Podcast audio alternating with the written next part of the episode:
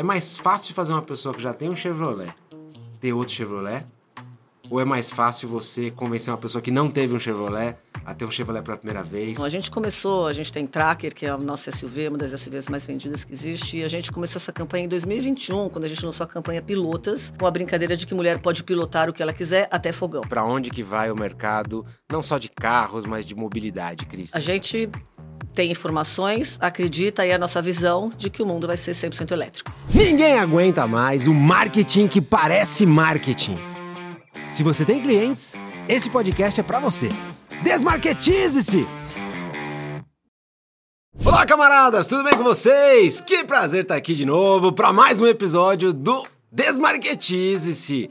Aqui é uma aula de marketing em forma de conversa. Muito prazer, eu sou o João Branco. Se você não me conhece ainda, começa a se inscrever aqui nesse canal, me segue aí, que a ideia aqui é te ajudar com um marketing que funciona, tá bom? E para isso, hoje aqui, vocês sabem que eu tô trazendo as pessoas que mais entendem de marketing que eu conheço, que estão por trás das marcas mais legais do Brasil.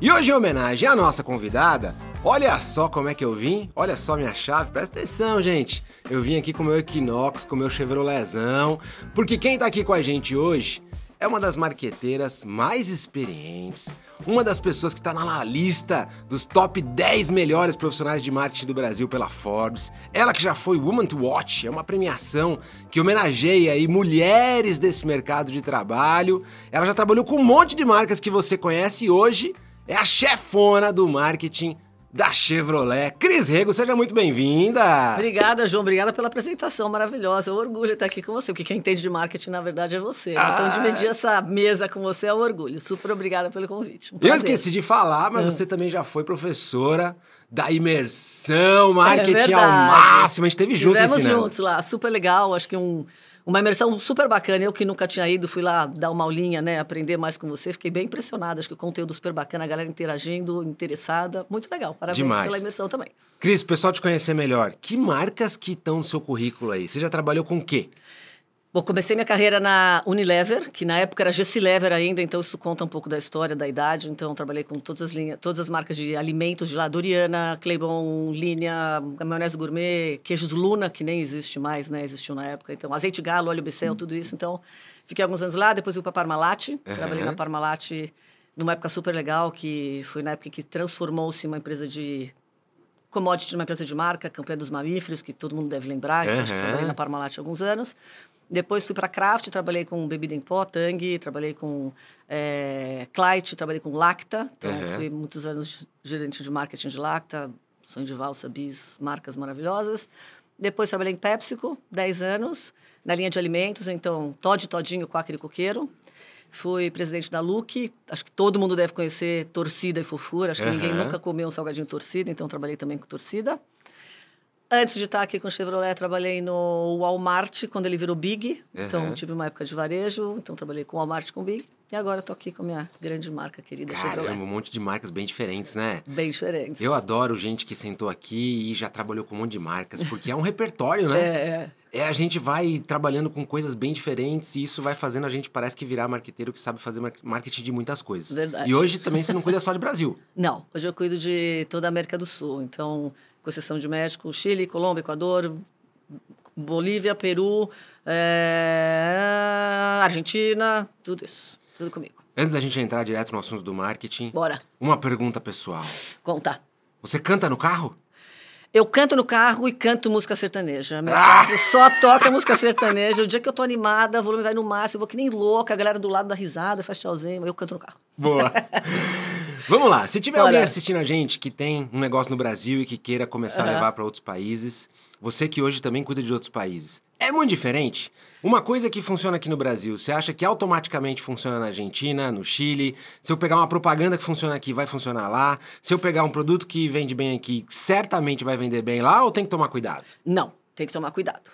Porque eu acho que cada país tem suas características, tem sua cultura, tem um pessoal que pensa diferente. Então, a gente tem uma marca que é global, que é Chevrolet. Né? Então, a gente tenta, muitas vezes, alinhar coisas para a América do Sul, porque isso ajuda na produtividade da campanha, do conceito, etc. Mas, muitas vezes, você tem que ajustar, né? Porque acho que os hábitos são diferentes, o jeito que a pessoa compra, especificamente carro é diferente. E acho que isso vale para todos os segmentos que eu trabalhei cuidado, analisa as diferenças do mercado, analisa as características do público e ajusta, porque acho que se for um copy-paste é possível que não dê certo. Tem situações que dê certo, gente, Coca-Cola, né, uhum. né, McDonald's, então tem exemplos que funcionam, mas eu acho que também se você viaja, vou dar um exemplo que você uhum. não tem mais McFish, McFish no Brasil, é mas tem McFish lá na Índia. Então, tem sempre alguns ajustes que a galera faz Total. pensando no público. Então, Sabe que... que o McDonald's é muito mais local do que parece. É, né? O McDonald's é uma empresa de comida e comida é um negócio que é muito cultura local, uhum. né? Então, para nós, o que significa você estar numa mesa de família ao redor de uma macarronada num domingo uhum. é uma coisa. Agora, o que significa, sei lá, na Colômbia, nos Estados Unidos, a relação da Com refeição, o significado é muito diferente. É. E eu acho muito legal, porque McDonald's parece ser uma marca que é tudo igual no mundo inteiro. Uhum. Tem muita coisa parecida, Big mas na Mac, verdade né? tem, tem só cinco consegue, produtos. Né? É, então. Tem só cinco produtos que é. tem no mundo inteiro, é. que é praticamente assim um negócio obrigatório. Big Mac, hambúrguer, cheeseburger, batata e nuggets. Boa. Isso aí, cara, é Igual é sagrado. O resto... Tem alguns produtos que falam assim, se tiver quarteirão no cardápio, tem que ser assim. É isso aí. Senão não pode chamar quarteirão. Mas você pode lançar um negócio diferente e chamar com outro nome. Pode. Tipo o Cheddar McMelt só tem no Brasil. Foi inventado aqui. E é o segundo produto mais vendido. Eles já falaram várias vezes isso pela imprensa. Então, é, é muito mais local. Neste momento, tem McDonald's no mundo que tem arroz e feijão no cardápio. Nossa, Que boa. tem lasanha, tem pizza, tem vinho, tem cerveja, tem yakisoba, tem peixe, tem um monte de coisa. Inclusive, o McDonald's vende muito mais frango do que carne no mundo. Olha que coisa, Nossa, o pessoal nem boa. imagina. Ninguém nem sabe, é verdade. Agora, vamos voltando aqui para o mundo Bora. dos carros. Carros. Eu lembro que quando eu estava na, na, na, faculdade, é, eu vou confessar que eu tenho, assim, marketing de comida e marketing de carro sempre foi um negócio que, quando eu fazia faculdade de administração, depois de fazer pós-graduação em marketing e tal, era sempre, sabe, o exemplo mais legal. Mais uhum. de comida parece que é um negócio mais legal do dia a dia. E o marketing do carro sempre foi a indústria das indústrias. Uhum. Tinha professor uhum. que falava isso. Essa é a indústria das indústrias. Porque se a indústria automobilística vai bem, tem um monte de mercados que vão bem em volta. E é um negócio que você muda a sua vida e tal. É verdade. É diferente fazer marketing de carro para você? Então, João, eu acho que marketing é marketing, né? Porque no final você precisa entender o seu cliente, satisfazer um desejo ou resolver um problema que ele tem. Então, acho que no conceito é muito parecido. Mas a gente está falando de um produto. Eu trabalhei muitos anos em produtos de bem de consumo, muitos de impulso. Compra essa semana, compra de novo a semana que vem. É, carro não. Carro acho que é o segundo bem mais desejado das pessoas, né? Uhum. Primeiro vem a casa, depois uhum. vem o uhum. carro. Então tem toda uma programação, tem todo um estudo, toda uma análise, a pessoa pesquisa, a pessoa se programa. Sonha. Não é que, que vai. Ah, amanhã eu vou comprar um carro, né? Tá, tá se preparando, tá juntando dinheiro, tá sonhando, espera, puxa, eu queria esse carro, não vou conseguir dessa vez, vou comprar outro. Então, tem essa diferença, tem uma coisa emocional muito forte né, na compra de um carro, porque é o que você falou, é um sonho e é o segundo bem mais desejado. Então, a parte de entender o consumidor, resolver um problema, surpreender uma necessidade dele, é parecida, mas o jeito de fazer e o jeito de você conquistar o coração é outro. Você tem uma jornada muito mais longa, você tem que ir conquistando ele desde quando ele começa a pensar em comprar carro até a hora dele converter para sua marca. Então... E nesse processo todo de pensamento do seu consumidor, eu imagino que você tenha que entender muito que sonhos são esses, uhum. que atributos funcionais ele precisa, que, que proposta de valor que você vai entregar para ele. Sim. Se você tivesse que dizer qual é a uma coisa que Chevrolet tem, que é importante para o seu cliente e que ninguém mais faz igual o Chevrolet? Qual é a, a uma? Você fala assim, ó, Chevrolet tem um monte de, de coisas boas, tem um monte de características legais, é um carrão, eu estou usando, uma delícia, e tem toda uma história também. Uhum. Sabe que eu lembro dos Chevrolets da minha família, é, né? Isso aí. Meu pai, eu lembro, né? Então tem todo um contexto ali. Mas qual que você diria que é a uma coisa que Chevrolet tem, é importante para os seus clientes, que ninguém mais faz igual? Acho que Chevrolet é uma das marcas mais vendidas do Brasil, né? E eu acho que Chevrolet tem uma tradição super relevante. Então, tem, tem um apelo emocional e afetivo, como você falou. Muita gente lembra do carro do meu avô, do carro do meu pai. Então, acabou de sair no Esse Globo a marca mais amada de categoria uhum. automotiva. Então, tem uma tradição, tem uma tradição e uma história muito grande. Mas eu acho que a gente conseguiu gerar uma confiança no cliente, que eu acho que é um diferencial que a gente tem. Né? Então, acho que pela qualidade, pela tecnologia, pela segurança que fornece, acho que pela rede que a gente tem, de, a gente tem mais de 600 pontos de venda em 27 estados, então a confiança que o cliente tem na qualidade do produto e na possibilidade de serviços que ele vai ter depois, eu acho que é uma coisa que a gente tem bem forte. Eu acho muito legal você ter isso aí na ponta da língua, porque você sabe que esse é um dos temas que eu mais pego no pé de quem vem pedir ajuda de marketing para Aham. mim. Falo, qual é uma coisa? Você tem Aham. aí uma. Você, tem uma empresa que entrega um software para o Aham. seu cliente. Você tem uma marca de produtos de higiene pessoal. Você tem aí uma rede de bijuteria. Sei lá o que, que você faz. Eu sempre pergunto, falo, "Jo- João, me ajuda aí. Como é que eu faço no marketing? Primeira coisa, qual é a uma coisa Que você... que você faz por um grupo de clientes que você sabe quem são, você sabe como são, você sabe o que eles precisam, você sabe que eles têm uma dor. Qual é o É alívio verdade. que você entrega para essas pessoas que é melhor do que qualquer outro? Aí você já me deu o gancho para falar Boa. que esse é um dos temas que eu tô colocando no meu novo livro aí, gente. Boa! Que eu trouxe aqui de presente pra Cris. Hum. Olha só, você que tá no Spotify, tô mostrando aqui um, um livrão bonito. Você que tá no YouTube tá enxergando aí. Desmarketize-se. Esse Ô, aqui é o João, seu. Obrigada. Acabou de chegar. Chegou Uau. ontem à noite o primeiro lote. E deixei uma dedicatória. Cris, Obrigada, cara. Feliz. acelere Muito obrigada. o coração dos seus clientes. Vou eu sei ler que vocês... esse fim de semana. Boa. Alguma coisa que E você eu tenho certeza faz... que ele vai ser tão bom quanto o primeiro que eu já li. Ah, obrigado. Boa. A uma coisa que você faz pelo seu cliente é o coração, né, Aham. dessa relação aqui. Uhum. Agora, falando em uma coisa que você faz pelo seu cliente, eu sei também, Cris, que vocês não têm um cliente só. Sim. Vocês têm o cliente da Equinox é um, cliente da Montana é outro, cliente do Onix é outro, cliente da Trailblazer é outro, cliente do Bolt é outro. Como é que vocês fazem para tentar entender a diferença entre os clientes e talvez aí com alguma dica do que, que qualquer um que está assistindo a gente, que tem um negócio de repente menor, possa fazer alguma coisa, um cheirinho ali, falar, olha, isso aqui que ela faz, de repente eu posso fazer aqui também. Como é que você define a diferença entre os seus clientes? Eu acho, João, assim, no meu ponto de vista e pelo que eu aprendi em toda a minha história, o mercado é enorme, né? Então, você tem um monte de cliente num mercado gigante, cada um tem uma necessidade específica diferente. Então, no caso dos nossos carros, tem gente que quer um carro para aventura, tem gente que quer um carro para andar na terra, tem gente que quer um carro que quer viajar, conforto, tem gente que quer mais tecnologia. Então, a gente consegue identificar dentro das necessidades do público que a gente tem, que é gigante, aonde tem alguns segmentos e o que, que eu preciso entregar para esse segmento. Então, a gente foca na necessidade de um, de um público específico e desenha um produto que atende esse público. Então, basicamente, é o que, que você quer, que é diferente do que ele quer, que é diferente do que ela quer, junta um grupo de gente, tem que ter uma quantidade suficiente para eu desenvolver um produto só para eles, e a gente foca nas necessidades e desenham, no nosso caso, um carro que atende esses temas específicos. Quando eu estava no procura. Mac, eu falava que a gente precisava saber quais são as fomes É, dos clientes. É. É, não necessariamente as pessoas, porque você também tem diferentes fomes. Claro, isso aí, é verdade. A Cris escolhendo o que comer numa terça-feira no almoço é diferente, Diferente. da Cris É escolhendo o que aí. comer no sábado à noite. Uma acompanhada, outra sozinha, outra com criança, outra sem criança. Vai mudando as suas fomes. Com certeza. E aí você escolhe quais fomes que você vai satisfazer.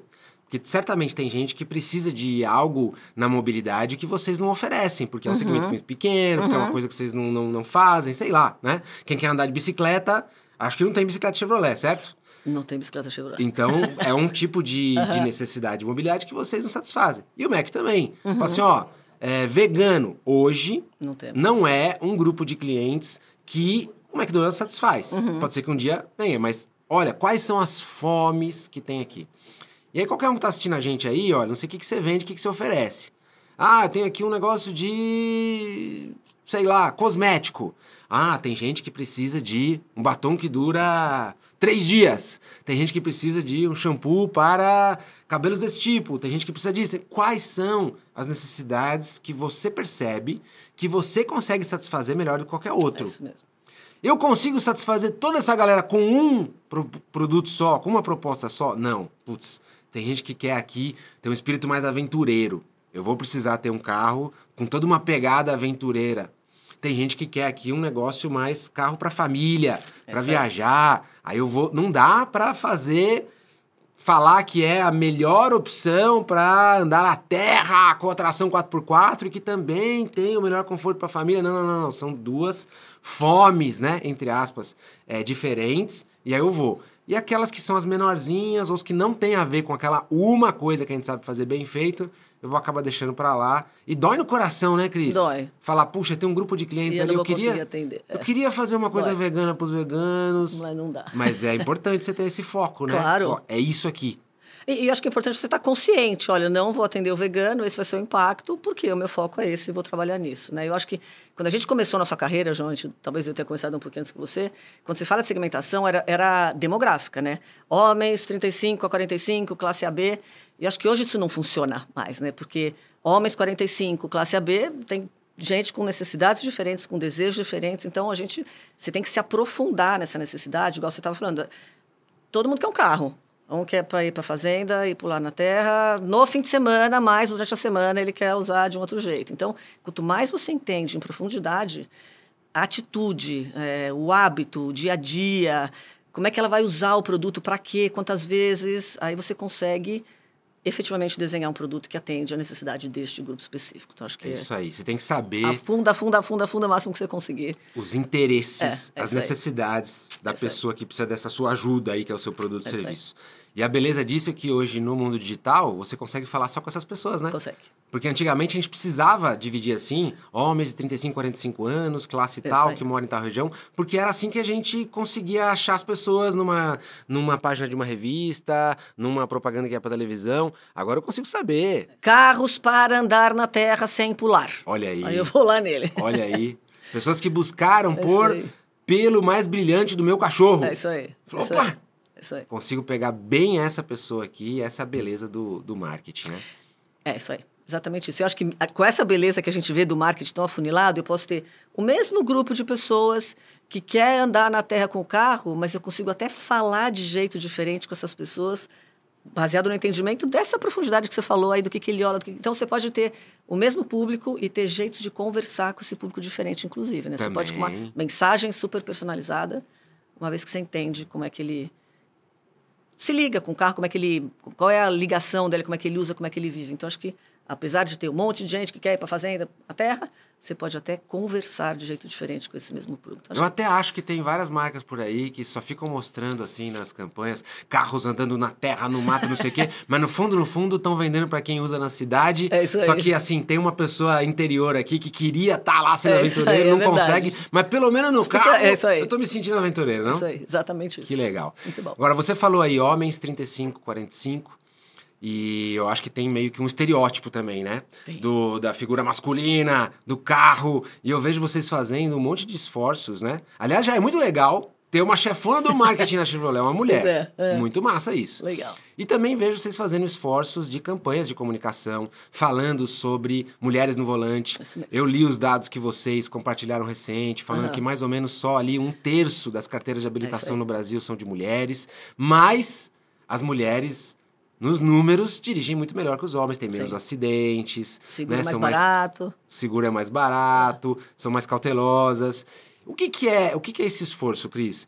Você acha que é uma marca é, atendendo a um novo momento da sociedade? É uma oportunidade de mercado? O que está por trás desse movimento aí? Eu acho que são as duas coisas, João. A gente começou, a gente tem Tracker, que é o nosso SUV, uma das SUVs mais vendidas que existe, e a gente começou essa campanha em 2021, quando a gente lançou a campanha Pilotas, né, com, com a brincadeira de que mulher pode pilotar o que ela quiser até fogão, né? Então essa era essa era a brincadeira da campanha. Porque a gente sentiu essa oportunidade de empoderar a mulher. Eu acho que dirigir é uma liberdade. Você pega o seu carro, você vai para onde você quiser, na hora que você quiser, você não depende de ninguém, então você consegue se programar melhor. Então, começamos com essa história de empoderamento feminino com o Tracker em 2021. E a gente foi vendo que isso faz sentido para o público, né? É uma, é uma verdade, né? Então, uhum. é uma uhum. verdade que a mulher não necessariamente sei lá, quem tem filho, eu me lembro quando era pequena, é carrinho para os meninos e para as meninas panelinha. Então, você já estimula os homens a dirigirem desde cedo. Então, não é uma coisa que faz parte, pelo menos nunca fez, da educação da mulherada. Era uma coisa que sempre foi muito mais estimulada para os homens. Né? Então, tem uma oportunidade grande, até pelo dado que você comentou hoje, só 35% das carteiras de habilitação válidas são de mulheres. É, então, a gente acha que a gente pode ajudar nisso com uma campanha que é real, com uma campanha que tem um insight super verdadeiro, que é estimular a mulherada a tirar carta. A mulherada sabe dirigir, pode dirigir, consegue tão bem quanto um homem, e a gente precisa ajudar nessa liberdade que quando você tem uma carta você sente. Então acho que essa é a ideia quando a gente faz uma campanha para isso. Agora você falou que vocês começaram então em 2021. 21. E tem que ter uma consistência, né? De ir falando para não parecer que é uma marca que ah, fez aqui não. Um esforcinho. Ah. É, de três meses, Parou, sabe? né? Pegou ali no, no, no Dia Internacional da Mulher, fez um negócio. Não. Eu já, já trabalhei em marcas que a gente muitas vezes fez coisas que depois o pessoal achou que era oportunismo, sabe? é. Então, se você fala, isso aqui nós vamos abraçar esse negócio, você que tem uma marca aí, você cuida de alguma coisa, cuidado, hein? Não vai fazer uma campanha de arrecadação de alimento para uma região do Brasil que sofreu um desastre é, só uma vez na vida e nunca mais. É que o pessoal vai falar, ó, legal, mas será? Né? Será? É. Agora não, tem uma marca que já está há três anos falando desse assunto. Ainda que seja uma comunicação menor sua, não é a mais importante, Claro. até porque, puxa, isso está se desenvolvendo ainda. Mas não, essa marca está sempre falando disso. Olha que legal. Olha, vejo verdade, né? Isso mesmo. E tem um público tudo muito ligado agora em ver verdade, né, Cris? Você sente isso também? Super, João. Eu acho que eu senti muito isso nessa campanha que a gente coloca- colocou agora no ar com a Jamila, né? Que é onde a gente está incentivando e até aportando dinheiro para a mulherada efetivamente tirar carta. Foi numa conversa da Jamila lá no escritório, ela foi fazer uma conversa com a diretoria, falar sobre inclusão, diversidade, etc. E ela falou: Puxa, tem uma ideia aqui, que é a minha história, sobre mi- minha relação com o carro, minha relação com a carta. Eu falei: Ah, boa, vamos conversar no break, né? E aí, quando você ouve a história, ela é tão real, né, assim, que eu acho que ela fica muito mais efetiva e engaja muito mais. Então, quando a gente começou a campanha, o primeiro post que a Jamila fez sobre isso, eu li todos os comentários. É uma coisa. A mulherada se sentiu envolvida nessa história. porque Também foi assim comigo. Tive o mesmo problema, também não consegui carta. Então, quando o negócio é verdade, né? Quando você conta uma história que não é o marketing pelo marketing, eu acho que engaja muito mais, envolve muito mais. Então, acho que essa foi uma campanha que eu tenho muito orgulho, porque é, um- é uma realidade, né? Tem um monte de mulher que nunca conseguiu tirar carta, não tinha coragem de tirar porque já estava com 35, 40 anos. Então, acho que essa, essa campanha estimulou muito mulheres até mais velhas a tirarem carta, que eu acho que essa é um pouco da ideia, né? Não precisa tirar carta com 18, 19, tira com 30, 35, quando você quiser. Quando você achar que você está pronta, tá tudo certo, né? Então, acho que foi muito legal. Eu tenho uma nítida sensação, assim, sabe, Cris? Que assim como a gente consegue perceber se um amigo nosso, uma amiga nossa, tá sendo sincero, sabe? Eu sei que não é 100%, a gente tem um detector de mentira, Não, mas. mas, dá para sentir, né? Ah, tem uma coisinha aqui, sabe? Tô, tô, tô vendo verdade. Da mesma forma, as pessoas percebem também É. nas comunicações das marcas. Com certeza. E a geração mais, mais jovem, você que tem três filhos também deve né, perceber muito essa diferença. Cara, eles, eles são mais ligados nisso, Com sabe? certeza. Quero ver quem é a marca. Quero ver. Parece que eles até colocam a prova. Às vezes eles fazem um comentário na rede só para é, ver como vai é responder, aí. sabe? Deixa eu ver se tem sinceridade aqui. Deixa eu aproveitar para fazer um, um outro gancho. Muda, você que bora. tem, você tem filhos, você falou 25, quantos anos? 25, 22 agora, daqui a alguns dias e 20. 25, 22, 20. Uma geração aí É. interessantíssima. Aprendo todo dia, João. Nossa, impressionante. Eu costumo falar assim pro pessoal que se você quer saber para onde vai o futuro do seu mercado, olha para onde vai o futuro do seu cliente. Aham. E aí, coisas bem práticas para saber para onde vai o futuro do seu cliente. Se por acaso essa, essa- os seus filhos, né, representam o que vai ser os seus clientes daqui a 5, 6 anos, eu brinco assim com o pessoal, fuça no celular dos seus filhos, com autorização deles. É, isso aí. Fala Assim, ó, me dá 10 minutinhos para estar do seu lado aqui para dar uma olhadinha. Olha o que está instalado. Olha, assim, ela tá falando mais com texto, com emoji, com É figurinha, com GIF, com áudio. é, que forma de pagamento que ela tá usando, É o que que gosta, o que que não gosta, que música tá, que tá escutando, quais foram os vídeos que É ela verdade. assistiu, que aplicativo que tá mais ali, tá na primeira página. Você vai pegar coisas, sabe, que estão ali, né? Eu vejo, eu tenho, meus filhos são menores, mas eu fico olhando o hábito deles lá e falo, peraí, Uhum. Aí tem coisa coisa, né? É, aí tem coisa. É. Isso aqui não era assim comigo, né? O que, que você faz, Cris, para você tentar acompanhar essa molecada que vem aí? Uma dica aí pro pessoal que quer. Pô, eu queria entender mais. Eu queria entender mais do meu cliente. O que, que você faz aí que pode ficar de dica? Eu acho que a primeira coisa, e talvez seja uma oportunidade, porque eu sempre trabalhei em empresas grandes, eu acho que tem que representar o público no seu time, né? Então, acho que você tem que ter gente... Eu, eu, Boa. Tem aham. gente no meu time que é molecada, geek digital, que tem outra, outra idade, né? Da- da- podia ser meu filho, na verdade, né? Então, acho que como você gera essa diversidade até no time que vai construir as estratégias com você. Porque aí você Aham. tem alguém lá dentro falando, hum, não vai colar, não vai pegar, né? Aham. Eu aprendo muito com a molecada lá de casa, né? Eles são todos sabem, não, vai dar errado, não funciona, então pergunto muito. Acho que quando eles estão com amigos em casa, eu me infiltro para conversar, pergunto de É, carro, pergunto é. como você dirige, o que, que você gosta. Então acho que você representar o seu público, seja nas suas conversas sociais, como você falou, fuça no seu filho, conversa com seus amigos, ou até colocando dentro da sua estrutura parte desse público para que ele possa meio que avaliar e até direcionar o que faria sentido. Até acho, pra, acho pra excelente essa dica. A gente não falou em nenhum episódio aqui, mas assim, uma opinião, tá? Uhum. Quando o pessoal fala, ah, você acha que o time tem que ter diversidade, João?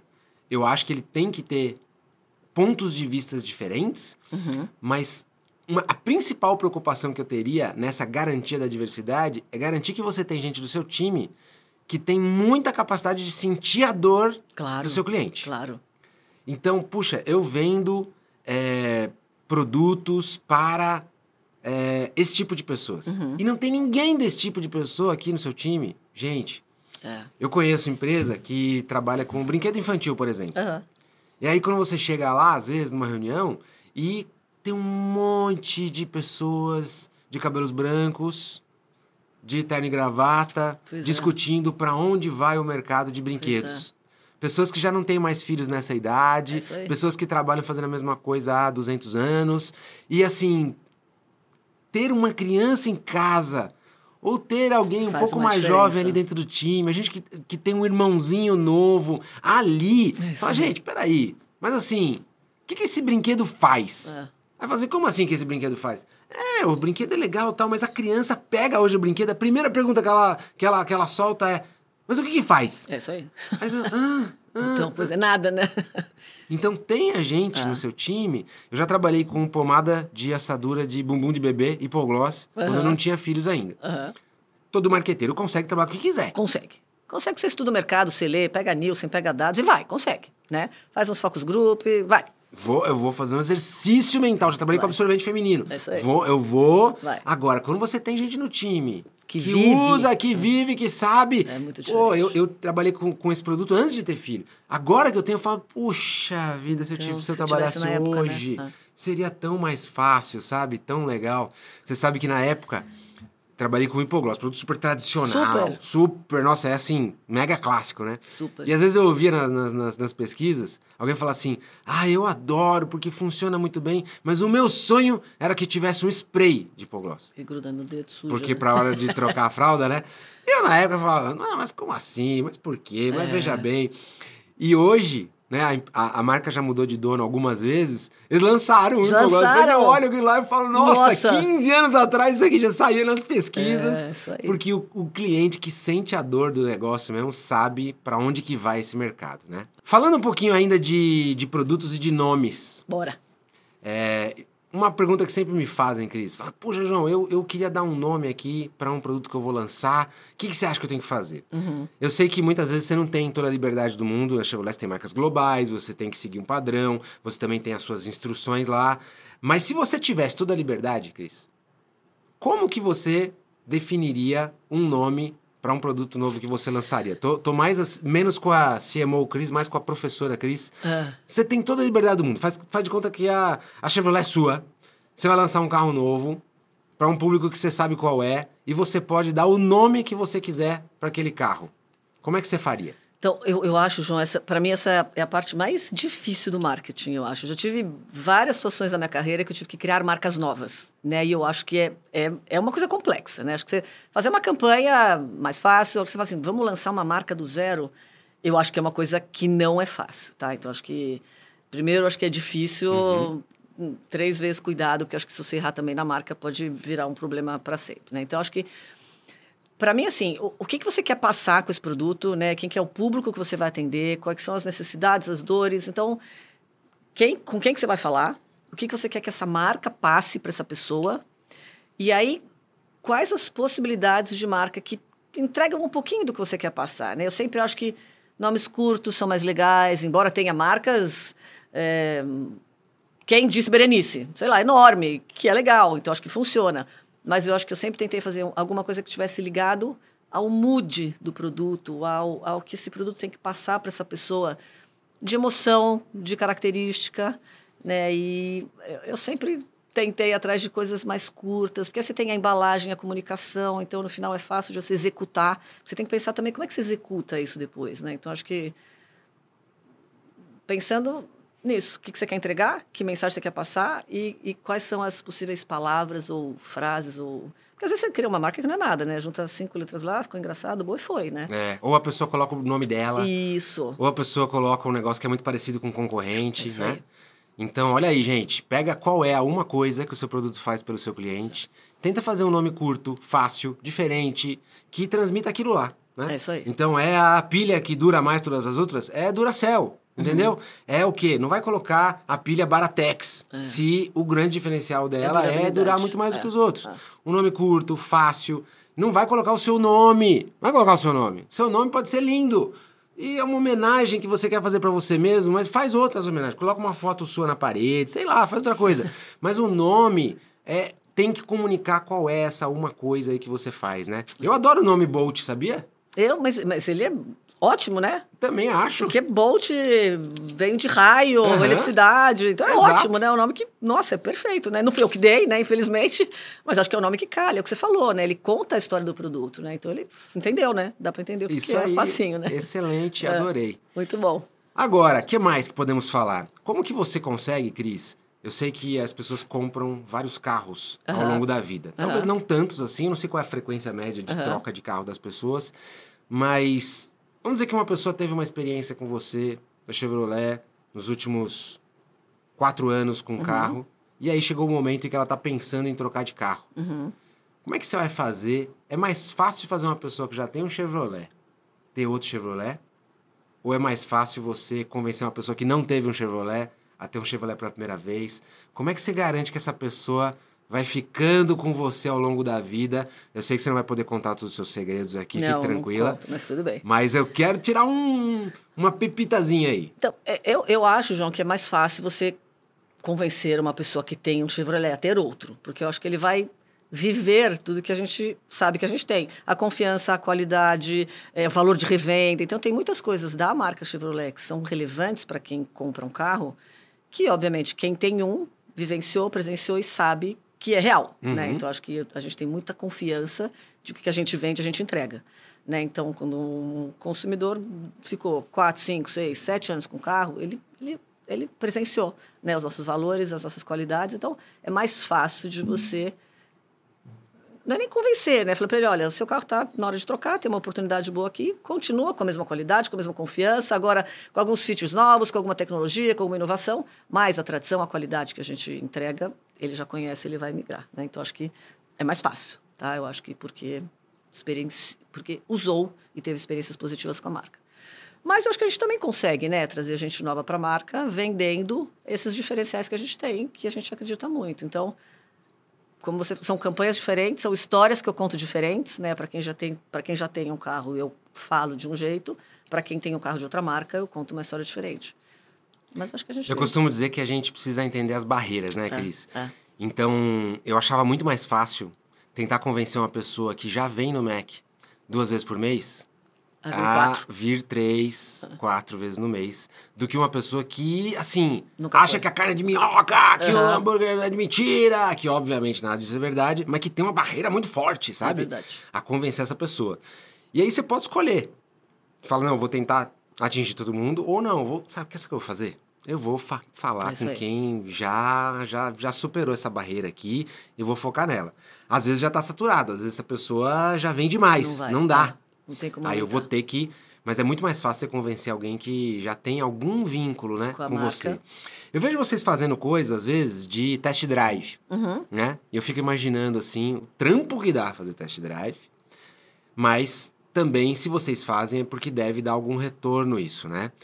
É, quando vocês lançaram o Bolt no Brasil, eu lembro que você me mandou uma mensagem: João, você precisa experimentar. Cara, se você dirigir, você vai sentir a diferença e tal. E depois eu experimentei e eu falei: cara, é diferente mesmo dirigir um carro elétrico. Uhum. Então aqui é um negócio que a hora que você experimenta um carro elétrico, é, é algo que, assim, eu teria que ter andado com alguém, sei lá, um amigo, ou com um motorista de aplicativo que em algum momento vai usar, para eu poder ter essa sensação. Mas ao fazer um test drive, virou uma chavinha em mim, assim. Uhum. Eu falei, nossa, eu levei para casa, minha esposa andou, na hora ela falou, nossa, o próximo carro precisa ser assim, né? É. As crianças, nossa, mas e o barulho, mas não sei o quê, Então. parece uma nave que tá andando e tal.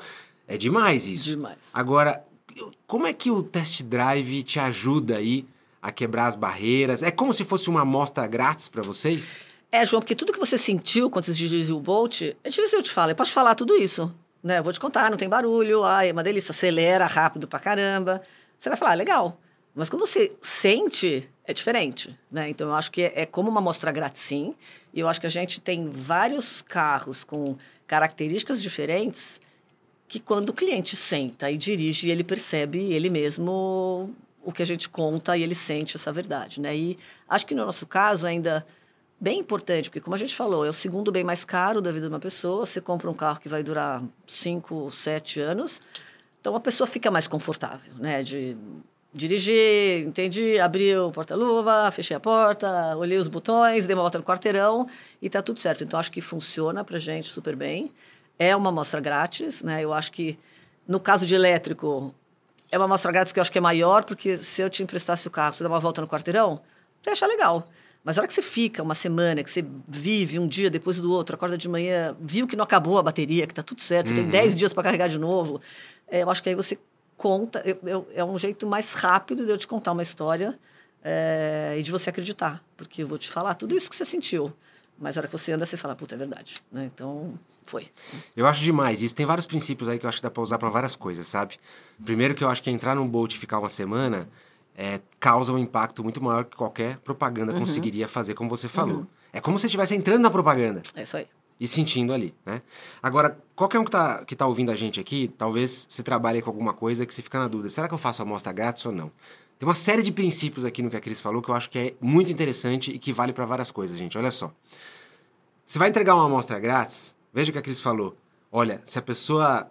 Um carro elétrico, uma coisa é ela fazer um test drive de uma hora, de cinco minutos. Outra coisa é ela fazer um test drive de um fim de semana. Uhum. O que, que o seu produto faz pelo seu cliente, né? Então você vai mandar uma amostra grátis de Activia, uhum. que é um iogurte que ajuda de certa forma a regular o intestino. Você mandar um potinho, a pessoa não vai sentir diferença. Não vai. Você tem que mandar para 14 dias.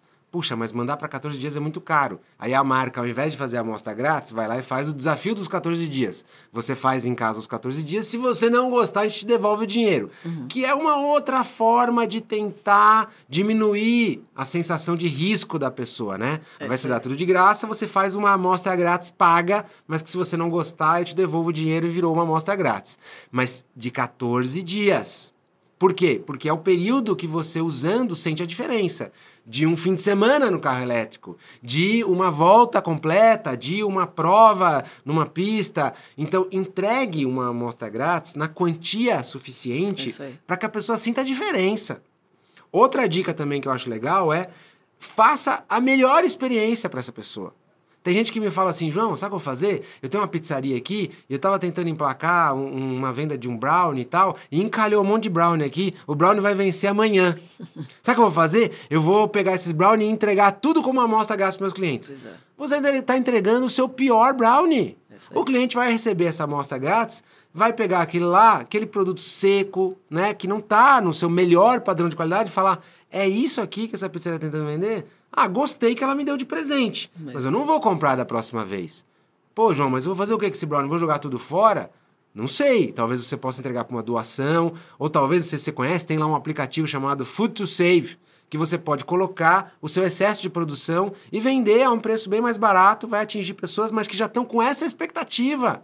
Então você não desperdiçou, você combateu até o desperdício aí, mas você não, não, não tentou gerar marketing com um produto que não estava na sua melhor versão. Então, entregue uma experiência de presente para o seu cliente a melhor que tiver. Você tem um hotel, você quer dar um fim de semana de presente para um cliente para ele sentir como é a experiência? Faz de conta que essa pessoa pagou caro mesmo, recebe ela como se fosse lá uma rainha, como se fosse um rei, para ela chegar lá e falar: Eu quero voltar aqui todo mês. É para isso que serve a amostra grátis, tá? Então, cuidado, a amostra grátis não é, é sair distribuindo qualquer coisa, não é ter um meta para bater aqui de gente que vai fazer o test drive, é é uma oportunidade que você tem de quebrar uma barreira, de ir além do que uma propaganda conseguiria fazer. Propaganda consegue fazer muita coisa, né, Cris? Mas não tudo. Eu vou dar um exemplo que eu sempre lembro disso, só para corroborar o que você está claro. falando. Eu, eu, era criança, pequenininha, morava na casa dos meus pais, recebemos na porta de casa, na hora do almoço, uma amostra grátis de molho para salada. Minha mãe botou na salada no almoço, todo mundo apaixonou pelo molho. Na semana seguinte, esse molho comprado em casa. Então, é o produto certo, na hora certa, Uhum. né? Então, no almoço, molho para salada na casa da família. Então, funcionou super e a gente virou consumidor do molho. No contexto certo também, né? certa. Eu Então- recebi a amostra grátis, assim, na hora que eu mais precisava. É isso aí. Né? A hora que eu tava morrendo de sede, vieram com um negócio geladinho pra mim, É, assim. é. Aí também já aumentou, né? Não vai. É. A pessoa não tá com sede nenhuma, você tá dando amostra grátis, Pois um é. produto quente ali também. Ah, ah. Ou que ela vai guardar para tomar depois, então já vai ficar quente depois. Então, acho que o contexto, a hora certa, o momento certo, o público certo, né? Então, acho que tem, tem umas coisas, mas eu acho que... Tem muito mais estratégia por trás Tem. do marketing do que parece, né? Tem. Você acha que dá pra fazer marketing só com bom senso? Assim, ah, vou colocar aqui, sei lá, aquela, aquele sobrinho que parece que gosta um Então. pouco da coisa aqui pra cuidar do marketing? Não, não dá, João, porque eu acho que bom senso é super importante, mas, na minha opinião, para fazer marketing não é suficiente. Acho que você tem que ter dados, você tem que ter informação, você tem que conhecer, você tem que ter. Se se você não é uma empresa grande que não vai investir muito dinheiro em pesquisa, você consegue conversar com o cliente, né? Você consegue ter uma parte técnica do marketing por trás e numa conversa com dois, três clientes você pega algumas informações.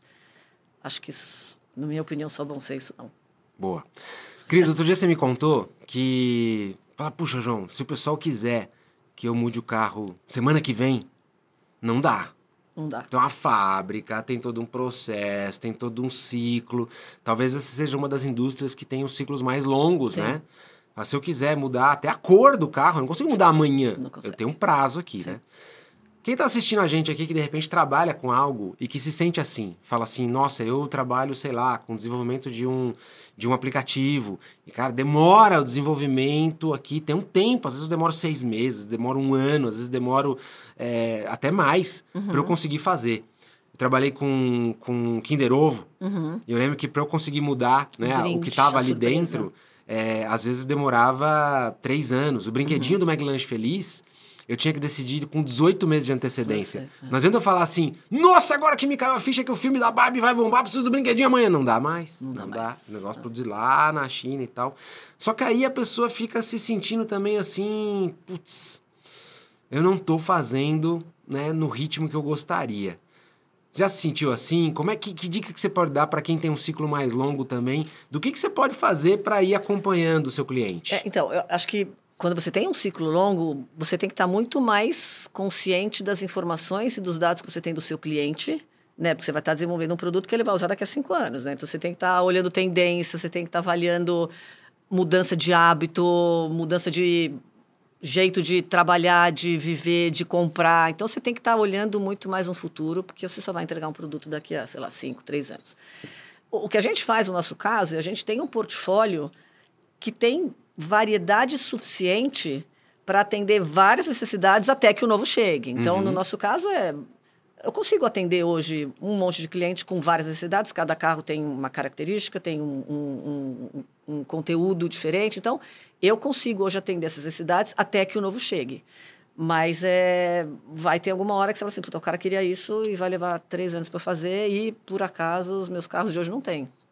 E Enquanto isso, você vai achando um jeito, às vezes, de fazer coisas que não são tão grandes quanto o Isso, consumidor que não é um gostaria. produto novo, né? É uma experiência nova. É, eu consigo contar a história de outras coisas que eu tenho no carro que também resolvem um problema parecido, né? Que tem uma solução para uma necessidade parecida. Então é, é como você gera outra experiência ou conta um pouco de outros benefícios que você tem até que esse específico apareça daqui a alguns anos. Agora, acho que tem o outro lado da moeda também, né? Quando você trabalha no mercado onde o ciclo é longo, quer dizer que ele é longo para todo mundo, para você e para seus concorrentes. isso aí.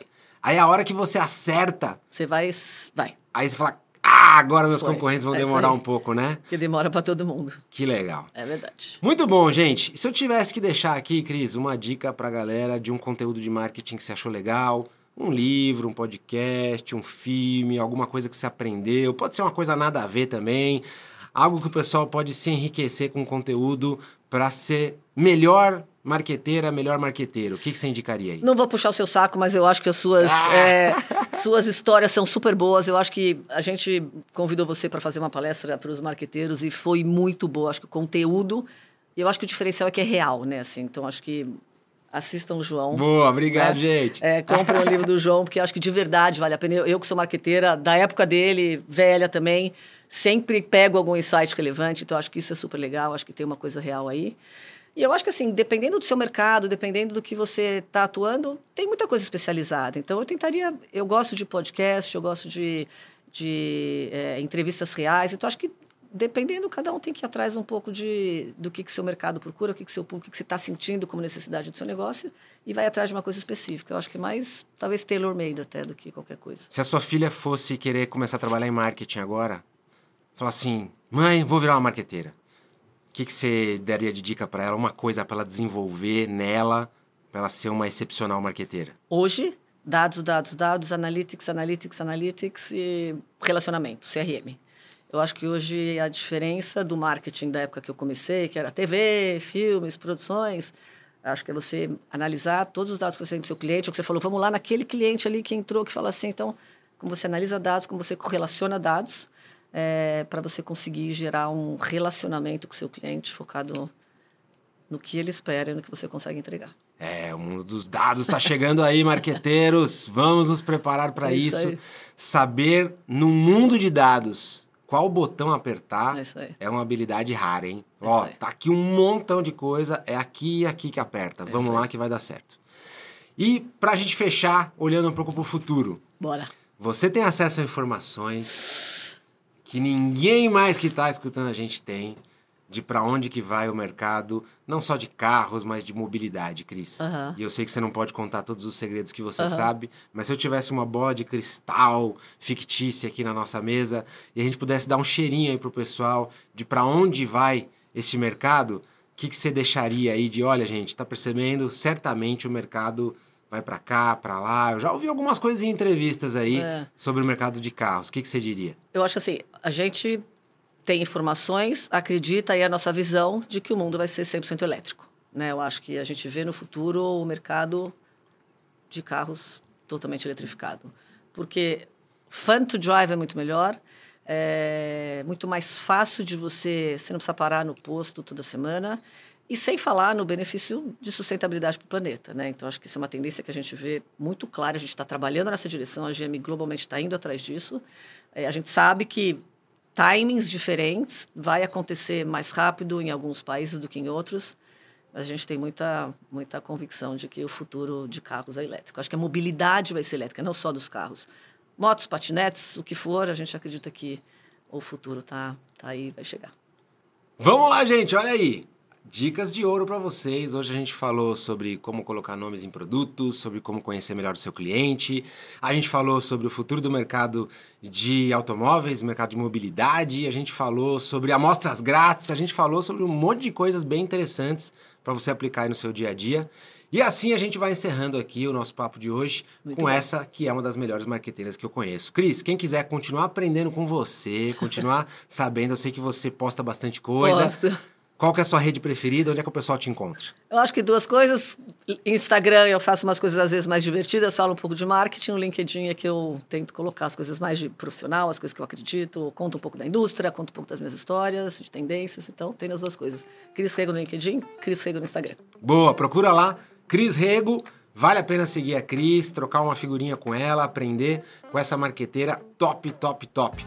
Cris, super obrigado por você estar aqui com a gente Obrigada hoje. a você, João, pelo convite. Um prazer. É muito bom estar com você, muito bem trocar com você sempre. Prazer foi todo E meu. muito obrigado também por você estar com a gente lá no Santa Correria, Tamo lá. que é o outro podcast que muito eu faço legal. com o meu amigo Piangers, com o apoio legal. de vocês e que está indo super bem. Muito bem. É o podcast para você ouvir dentro de um carro elétrico. Isso aí, tenho acompanhado. Sem barulho. Muito legal. A gente gravou um episódio dentro de um Bolt é, o último episódio da primeira temporada. Making off. Ficou demais. Obrigado, Boa. viu? Imagina, o prazer é meu. Obrigada. Valeu, pessoal. Espero que vocês tenham gostado. Até a próxima. Um abraço. Tchau.